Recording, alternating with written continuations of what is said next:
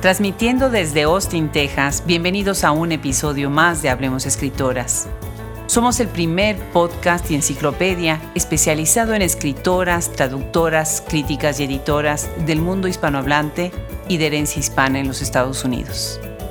Acompáñenos cada semana en nuestro podcast, reseñas de libros, cápsulas literarias, blog y conozcan un catálogo de sugerencias con miles de libros de lo mejor que producen ellas hoy y siempre. Hoy tengo el gusto de presentarles a una gran promotora de la cultura y la literatura, de Yanira Álvarez, quien es parte del equipo de la FilNIC, como se conoce a la Feria del Libro de Nueva York. Es un gusto recibirla en este micrófono y le quedamos inmensamente agradecidos por haber sido nuestra anfitriona en nuestra segunda parada del tour Las Cuatro Esquinas. Yo soy Adriana Pacheco y me da muchísimo gusto tenerlos de nuevo con nosotros. Somos Hablemos Escritonas, curadores literarios. Con toda esta idea de lo que ha pasado en Hablemos Escritoras con el tour Las Cuatro Esquinas, pues una de las cosas que más hemos agradecido son los ángeles guardianes que nos han cuidado en cada esquina y nos han llevado de un lado a otro, organizando, abriendo puertas, encontrando nombres. Y bueno, pues un ángel enorme que encontramos en Nueva York es de Yanira Álvarez. Muchísimas, muchísimas gracias por aceptar ahora además ser entrevistada para Hablemos Escritoras. Para mí es un honor estar platicando el día de hoy contigo. Yo soy súper fan de Hablemos Escritoras desde hace varios años y me acompaña todos los domingos en la lavandería. Entonces, para mí es increíble el poder estar aquí contigo frente a frente. Pues igualmente, igualmente. Fíjate que cuando tuvimos esa coincidencia sobre la FIL, de que tú estabas organizando y nosotros queríamos apoyar, de alguna manera queríamos ayudar. ¿Por qué? Pues porque la FIL de Nueva York tiene que ser reconocida en todos lados, como ya lo es y todavía más. Y me encantó que tú estuvieras al frente. Así que bueno, pues yo sé que tiene un equipo grande y que están haciendo muchas cosas. Ahorita vamos a platicar de eso, pero empecemos. ¿Qué haces en Nueva York, Deyanira? pues hago varias cosas. Yo llegué a, a, Nueva York en el 2017, originalmente para un proyecto vinculado con el fútbol soccer.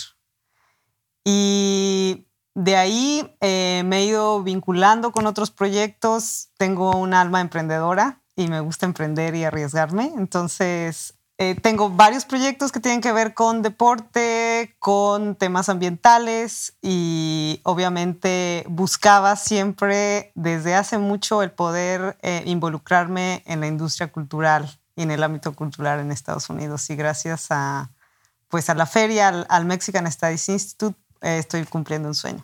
Qué maravilla.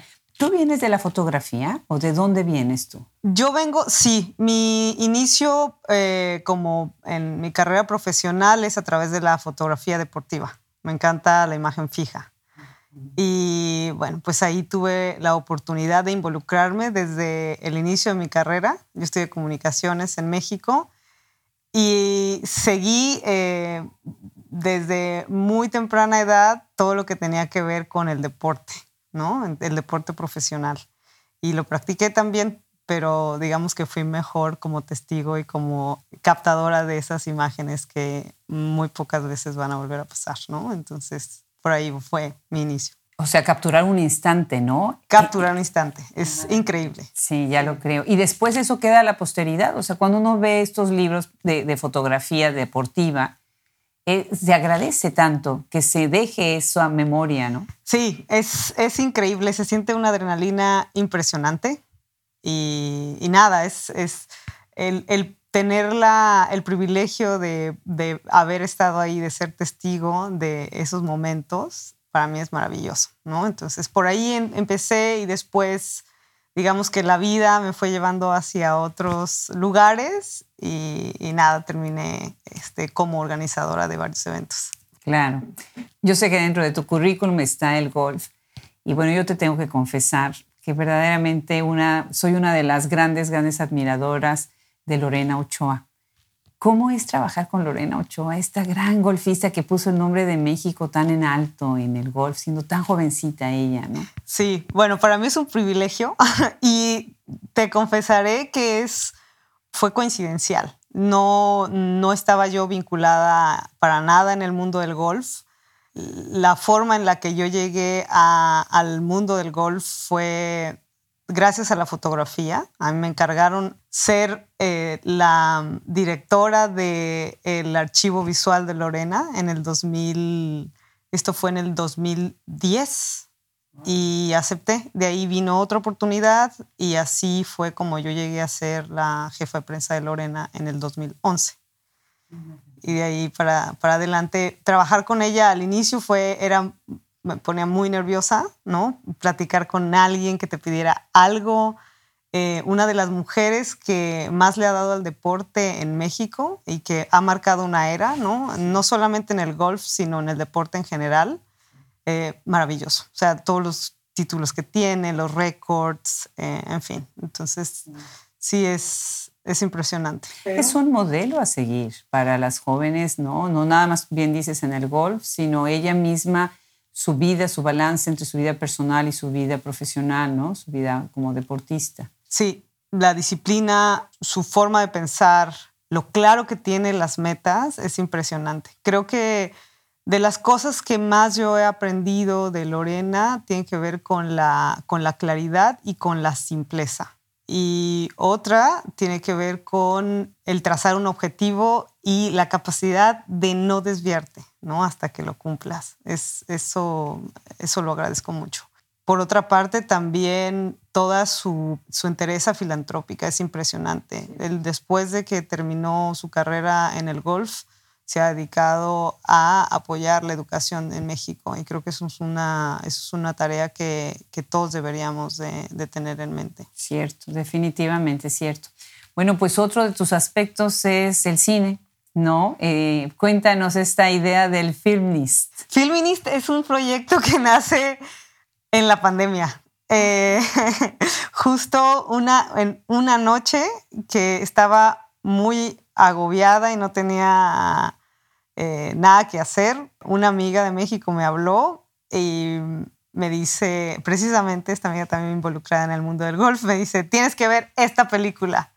Y a raíz de esa película empezamos como un cine, un cine club de dos, ella estando en México y yo en, en Nueva York, y nace la idea de Filminist como un espacio para encontrarnos con todas las mujeres que se dedican a la industria del cine en México, en Latinoamérica y en el mundo. Es un proyecto que, ya tuvimos una primera edición virtual eh, el último fin de semana de septiembre del 2021 y ha crecido de una manera espectacular eh, gracias a muchas mujeres que se han sumado en la industria y nos hemos dado cuenta de la necesidad que hay de vernos, ¿no? Y de contar esas historias y de saber quién está atrás de esa cámara, atrás de esa iluminación, de esa edición, de ese guion, ¿no? Y nos hemos encontrado con mujeres maravillosas en la industria del cine en México. Filminist no es un festival, no es un encuentro de competencia, es un encuentro de exhibición solamente. Y, nada, es lo que, lo que lo que tratamos de, hacer con Filminist es visibilizar la mirada femenina en el cine, que creo que es muy necesaria. Qué maravilla, pues tú sabes que tenemos esta sección de cineastas en Hablemos Escritoras y el día que entrevisté a Alejandra Márquez, bueno, pues me dio una emoción porque, pues sí, son estos íconos que han roto muchísimas barreras con sus películas y después, bueno, tuvimos el gusto de tener a Fernanda Solórzano, con quien después hicimos el documental una conversación necesaria y ella es la voz del documental, una persona generosísima y bueno, pues una docta en lo que es el cine, una voz, una gran voz, ¿no? De lo que es la crítica de cine. Qué interesante, ¿verdad? lo que está sucediendo en la, en la escena de, tanto del cine como de las críticas de cine, ¿no? Como eh, Maricruz Castro Ricalde, por ejemplo, es una gran crítica de cine dentro de México, ¿no? Sí, es increíble lo que está pasando en el mundo del cine. Y fíjate, para un hay un dato interesante. Hay, eh, está el anuario que, que saca en cine cada año y según el anuario hay más mujeres productoras de cine en México que, hombres. No tengo bien el dato ahorita. Es impresionante. Las mujeres hemos ido recobrando eh, este espacio y yo creo que es un momento histórico para, para todas las mujeres que están dentro de la industria. Y fíjate que nosotros en Filminis tenemos eh, una iniciativa paralela al festival que tiene el objetivo de generar comunidad. Se llama Conversatorios de Filminist y hemos invitado a maquillistas, a camarógrafas, a guionistas, animadoras, en fin.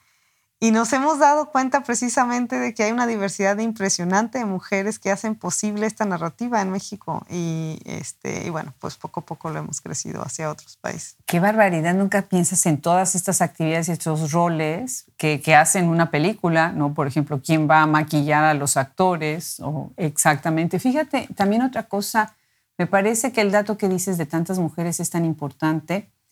Hay que hacerlo visible. Hay que hacer visible el dato y los nombres, porque muchas veces solamente si vas tú a la fuente y tú tienes el interés, eh, se entera uno de esta presencia tan grande de mujeres en el campo, ¿no? Muy interesante. Cuéntanos ahora de las mimosas que además los nombres me encantan. Vamos pasando de uno a otro, de Filminist, ahora pasamos a Las Mimosas. Las Mimosas es, es un club de lectura que inicié el 25 de abril. Ese fue nuestro primer evento de Las Mimosas. Y también sucedió eh, gracias a la pandemia, digamos.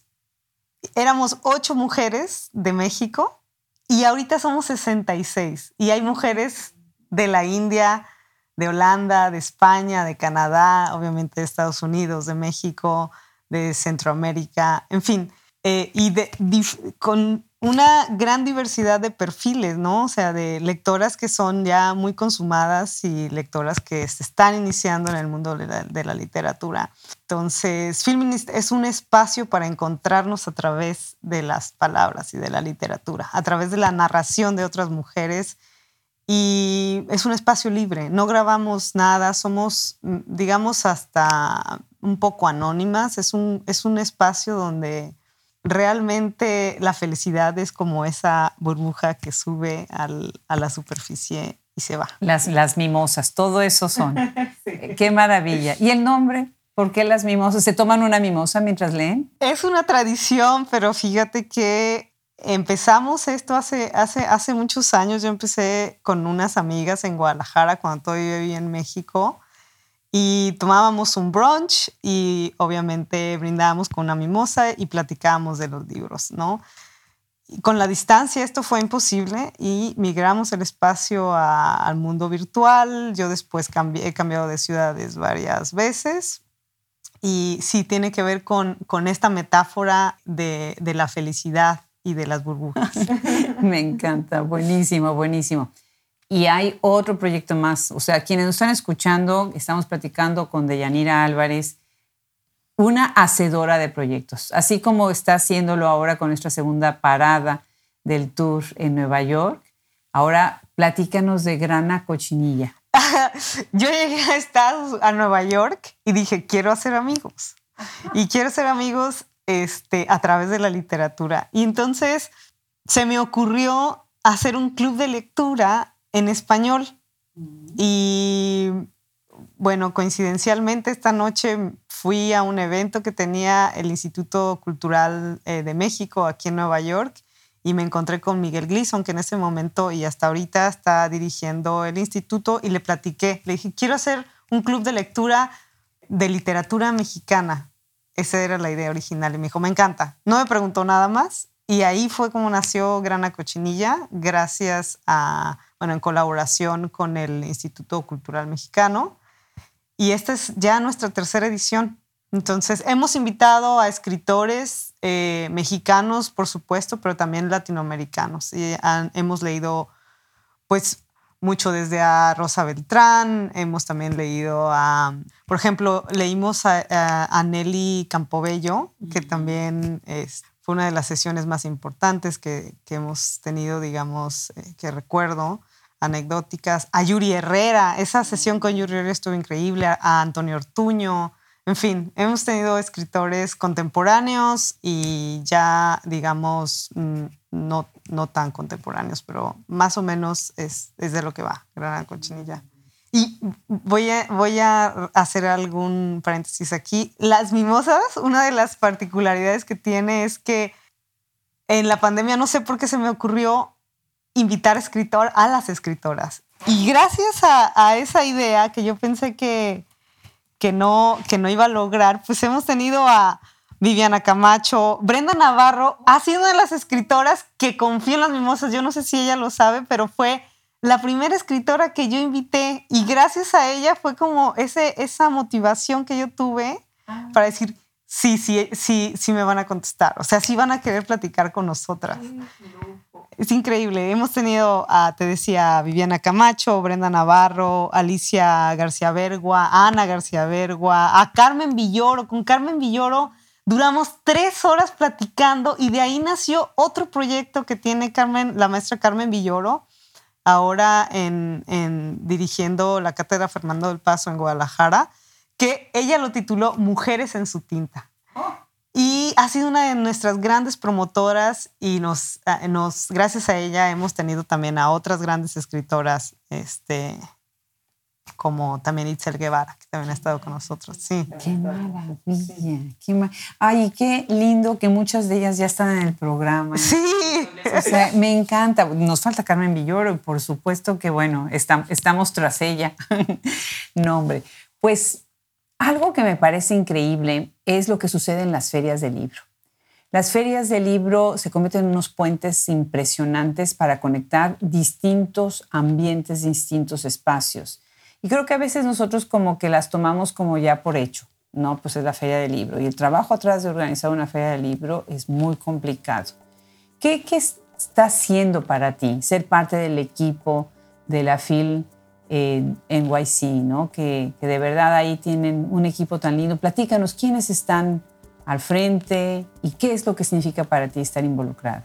Bueno, para mí está siendo una aventura increíble, eh, apasionante. Eh, yo tomé la posición como coordinadora general de la feria en octubre del año pasado, justo eh, hacia el final de la tercera edición de la feria, que también fue una edición virtual. Y ha, sido increíble todo, todo el aprendizaje que, he tenido. Primero desde de diseñar el, el, programa, el programa de nuestra cuarta edición, el asumir el objetivo principal que es volver la feria a la calle, al mundo físico, y de, tomar decisiones importantes en referencia a temas, digamos, de, contenidos, de difusión, de marketing, de comercialización, obviamente, el sentar la base de la feria, el construir los cuatro pilares que ahora tenemos y a través de los cuales queremos ir creciendo la feria, que son el eje académico, el eje eh, de la bibliodiversidad, el humanista y el literario. Y, y bueno, pues todos estos meses, yo eh, llega un momento en el que, claro, ¿no? Te, desesperas un poco porque no ves tanto hacia afuera, pero el trabajo interno creo que es lo más importante y eso es lo que hasta ahorita ha consolidado el, programa que tenemos para, para la cuarta edición. Claro, claro. Ya desde el año pasado que nos involucramos, nos estábamos dando cuenta de esta, este interés de de captar todavía más atención dentro de la ciudad, pero también de traer más editoriales, de que haya más presencia de otros países, ¿no? Que vengan. Sí, el año pasado iniciamos con un proyecto que era la librería virtual de la feria, el objetivo era empezar a contactar con las editoriales, sobre todo las independientes que tienen pocos eh, recursos para, venir a Estados Unidos y pocas, este, digamos, posibilidades de traer sus libros acá. Entonces, estuve hablando con, muchas editoriales y gracias a esta iniciativa, con a, proyectos lindísimos, ¿no? como el de Gafas Moradas en Perú, Sí, o sea, lo que queremos hacer es una feria que sea inclusiva y que sea para, para todos y para todas, obviamente. Entonces, las editoriales son importantes para nosotros. Lo primero que, tenemos, lo que queremos hacer es localizarlas, ver dónde están y ver la manera de involucrarlas al espacio de exposición de la feria, ¿no? Para conectarlas con los libreros este, y con, con las personas, de los profesionales del libro de aquí, de la ciudad de Nueva York. Entonces, por ahí va la intención de ese primer acercamiento que tuvimos y también apoyarnos de los proyectos y de las plataformas virtuales, ¿no? O sea, lo hemos platicado contigo, la posibilidad de generar un cruce de, distribución entre las editoriales que vengan y que participen en la feria. Claro. Algo que ya le estoy adelantando, eh, que vamos a tener mañana, es precisamente una reunión con, con libreros, con dueños de librerías, de bookstores que están eh, pues tratando de posicionar sus productos en su comunidad, su imagen en su comunidad y me parece de lo más maravilloso tener una reunión así, en donde vamos a escuchar directamente de ellos, de la gente que hace, por ejemplo, revistas literarias, de los promotores literarios como tú, como Rosalía Reyes. Es una reunión que va a enriquecer muchísimo, hablemos escritoras, y que definitivamente es necesaria porque el punto de encuentro, el último punto del libro es la tienda. Es en qué momento el, convences a alguien que va caminando por la banqueta, ¿no? A que entre a tu tienda a comprar o alguien que se está metiendo en una computadora que entre a tu sitio web a comprar un libro, ¿no? Entonces me parece que lo que ustedes están haciendo en la feria es la misión de una feria que es trabajar para la comunidad, ¿no? Hacer nuevos lectores, más lectores y crear espacios para los escritores y las escritoras, ¿no? Me parece así. Ya está terminando nuestra conversación. Platícanos para ir cerrando ¿Quiénes están en el equipo de la feria? ¿Cómo funciona este equipo? Sí, bueno, pues el equipo lo encabeza el profesor eh, José Higuera López, que es el director general de la feria y el director adjunto del, del instituto, el Mexican Studies Institute en CUNY, que, bueno, pues tiene nueve iniciativas y él las dirige todas, la gran mayoría siempre está presente. Gracias a, José, yo estoy este, ahorita como coordinadora de, de que él fue el que me dio la oportunidad y estoy muy agradecida con él. También está, pues, un equipo, realmente somos eh, pocas personas los que estamos dentro de la feria, pero, digamos, muy comprometidas con el proyecto. Está Andrea, está Brenda, ellas dos en el área más de administración y obviamente en la parte contable. Tenemos a más personas que nos ayudan, en este caso, con temas de edición, de contenidos, y a Irma Gallo, que se ha incluido últimamente en el equipo y estoy muy agradecida con ella porque ah, nos, nos, está apoyando mucho, sobre todo con la vinculación en México. Qué bien, qué bien. Ella pues acaba de hacer hace no mucho una cápsula, un episodio eh, que hizo como, como invitada especial al podcast. Así que qué gusto. Y bueno, sí tengo que decirlo, la FIL y CUNY son nuestros anfitriones en este viaje, en esta parada, gracias a ti, gracias a Carlos, a Huasaco y a, José, ¿no? por haber abierto estas, estas puertas para, para Hablemos Escritoras.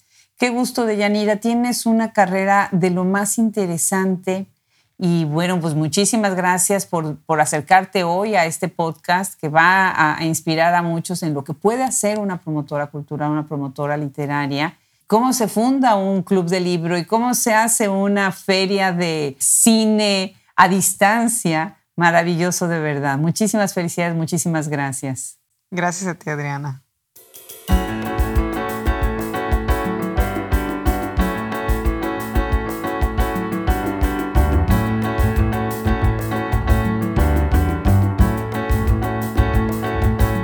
Una vez más le damos las gracias a Deyanira Álvarez por haber hecho posible esta entrevista y todas las otras entrevistas que hemos tenido en nuestra visita a Nueva York. Muchísimas gracias también a nuestro equipo de colaboradores, Fernando Macías Jiménez, Ingeniería de Audio, Cristian Josefi, Edición de Podcast, Andrea Macías y Brenda Ortiz en Social Media, y nuestros colaboradores Wilfredo Burgos Matos, Alejandra Márquez, Fran Denstedt, Gaele Calvez, Gisela Jefes, Juliana Zambrano, Liliana Valenzuela y Rosemary Salum. Yo soy Adriana Pacheco y nos escuchamos en el próximo Hablemos Escritoras.